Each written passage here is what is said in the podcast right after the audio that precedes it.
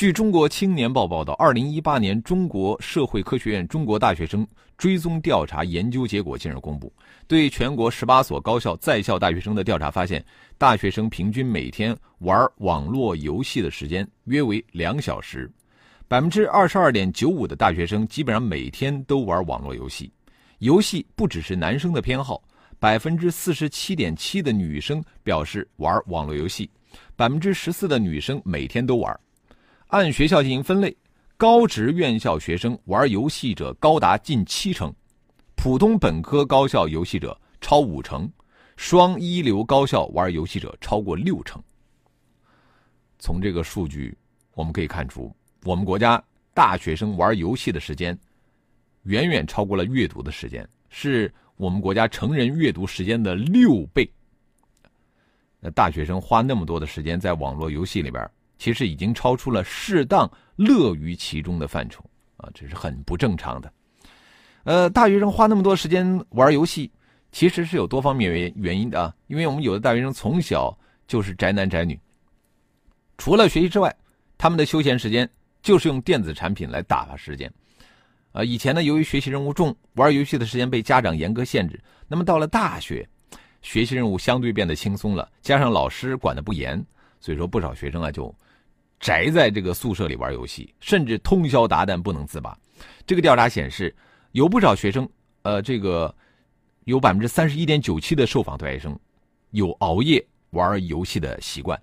其中百分之三点五二经常熬夜，百分之二十八点四五的人偶尔熬夜。呃，大学生进入大学之后呢，缺乏进一步努力学习的动力，就感到十分的迷茫啊，这也是玩游戏多、读书少的重要原因。还有啊，咱们一些大学生考上大学之后，就彻底的放松了啊。有的人以前是几乎不玩游戏的，现在也是天天玩，仿佛要把之前的损失都给补回来。此外呢，和以前中小学被老师家长管着的学习生活不同，大学它更强调学生的自主管理和自主规划。然而，我们的大学生根本不具备充分的自主管理和规划能力，因为不知道如何自主的安排时间。所以说，周围其他同学以玩游戏度日，那么自己就随大溜了。好，广告之后马上回来。其实这个调查，我觉得给所有的大学敲响了警钟，就是大学不是给学生们混日子用的。呃，在发达国家大学留学的很多的中国学生，大多感慨说，这个读大学特别的忙，特别的累，就是因为学校要求特别严。呃，所以说我们的自己的大学啊，在这方面要要严格起来。其次就是我们要对我们的学生进行生涯规划教育，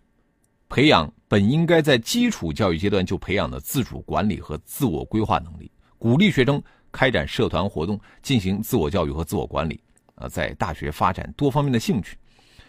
呃，我们国家的基础教育需要真正为每个学生的人生发展打好基础，不能灌输给孩子一些功利的读书观，不能让学生形成不考试不升学。不派晋升用场就不必读书的偏见，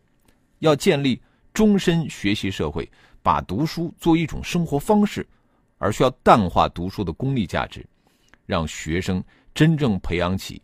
读书的兴趣和乐趣。